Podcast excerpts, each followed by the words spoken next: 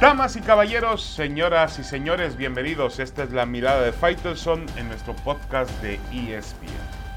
En el fútbol mexicano el torneo se va como, como el agua, se va evaporando con jornadas dobles y ya no falta demasiado, ¿eh? un par de meses, menos de dos meses para que conozcamos al campeón del torneo de Apertura 2022.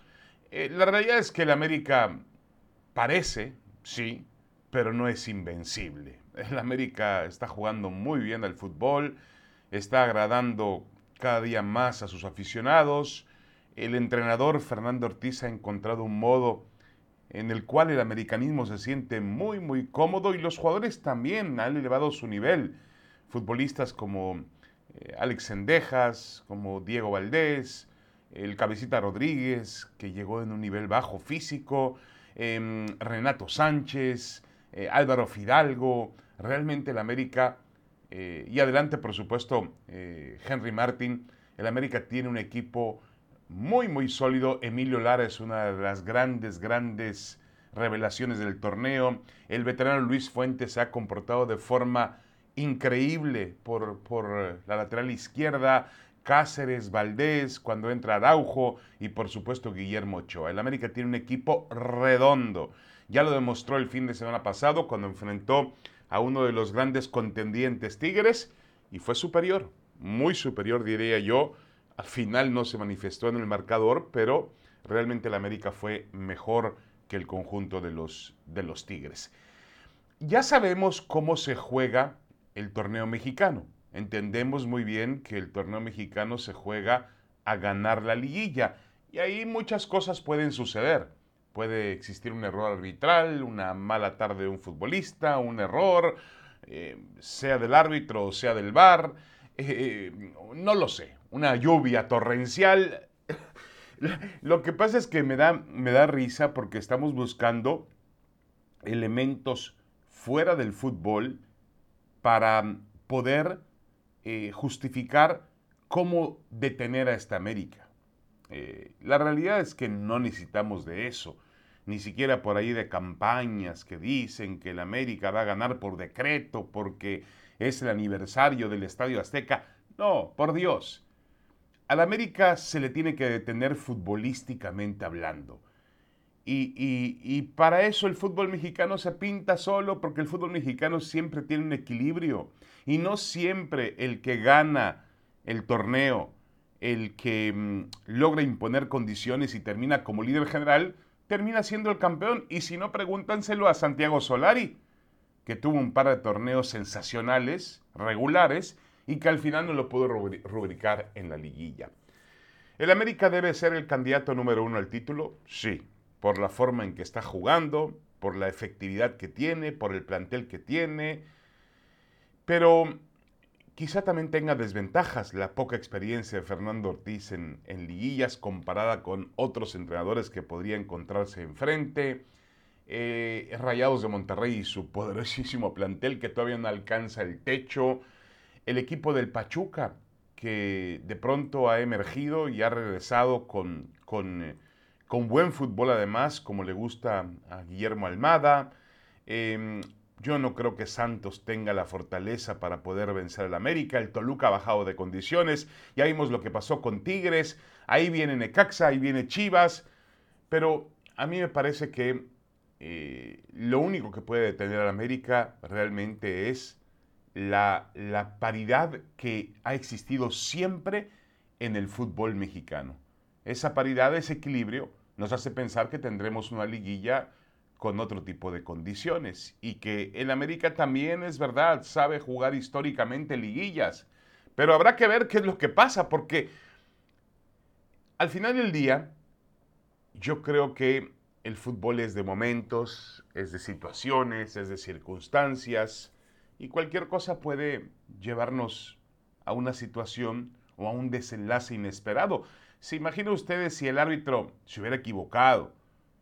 Porque hay, bueno, hay muchos que dicen que se equivocó, pero si el árbitro se hubiera equivocado expulsando a Cendejas temprano en el partido contra Tigres eh, el, juego seguramente habría cambiado, habría sido diferente. Y todo eso puede suceder, pero yo insisto, hoy futbolísticamente hablando, nadie mejor que el América. Punto. Lo que pase después, y si fracasan o tienen éxito, ya es otra historia. Una pequeña pausa y regresamos con más en la mirada de Faitelson en este podcast de ESPN.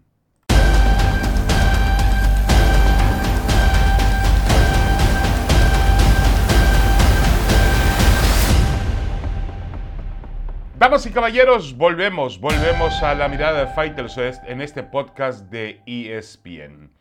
Bueno, el Mundial de Fútbol está cada día más cerca y, también eh, cada vez más eh, alto o impactante el pesimismo que rodea a la selección mexicana de fútbol. Ya se refirió a él la semana pasada a Gerardo el Tata Martino, el entrenador, hay un ambiente de pesimismo, pero ese ambiente de pesimismo no tiene nada que ver con lo que han generado los medios, no tiene que ver con, con ningún tipo de campaña como por ahí anuncia Martino, no, el pesimismo ocurre a partir de las malas actuaciones de la selección mexicana de fútbol, incapaz eh, en el último, vamos a llamarle, en el último proceso, en la última parte de este proceso mundialista, incapaz de jugar bien al fútbol y también incapaz de, poder eh, lograr resultados.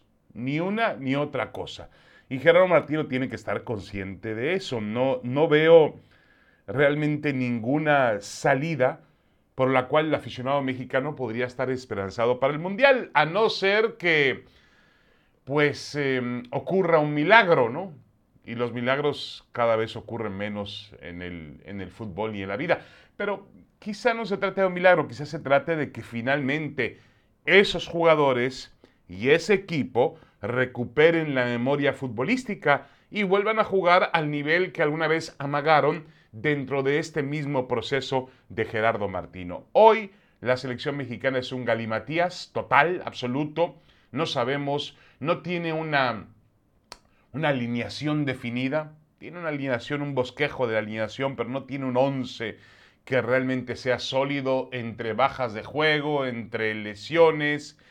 Eh, no tiene tampoco un estilo para jugar al fútbol. Alguna vez, insisto, dentro de esta misma eh, era del Tata Martino, se intentó jugar al fútbol de alguna manera saliendo con el balón controlado, teniendo la posesión, atacando por las bandas, aprovechando los virtuosos jugadores con los que México contaba eh, por, por, las bandas, pero realmente hoy en día no hay un estilo definido para esa selección porque los resultados en la cancha han sido terriblemente malos, nefastos. Es decir, se clasificó al Mundial sin ninguna clase de problema gracias a la, a la ventaja de jugar en una de las áreas competitivas, la CONCACAF, más flojas del mundo. Gracias a eso México se clasificó al Mundial sin problema. Estoy seguro que con ese nivel futbolístico, por ejemplo en Sudamérica, México habría tenido sus dificultades para poder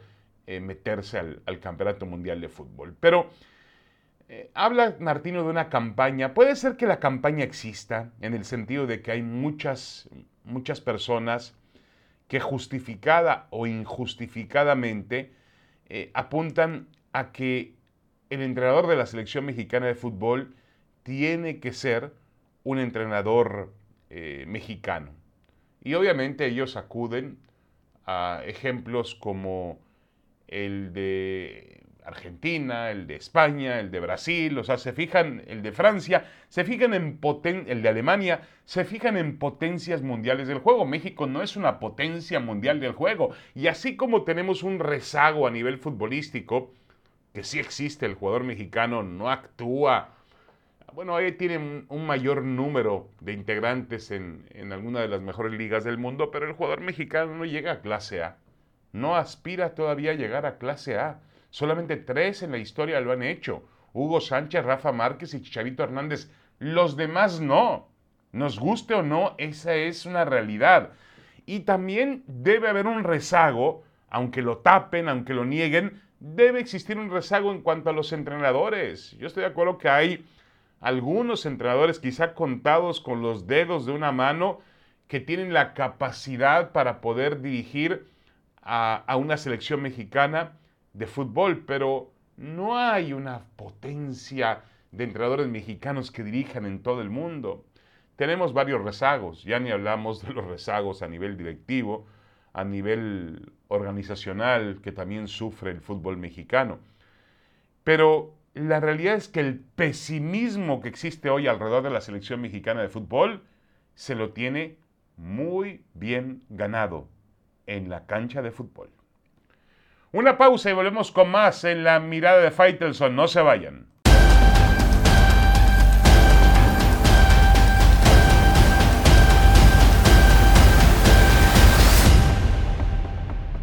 Regresamos, regresamos a la mirada de Faitelson. Vamos a hablar un poco de boxeo.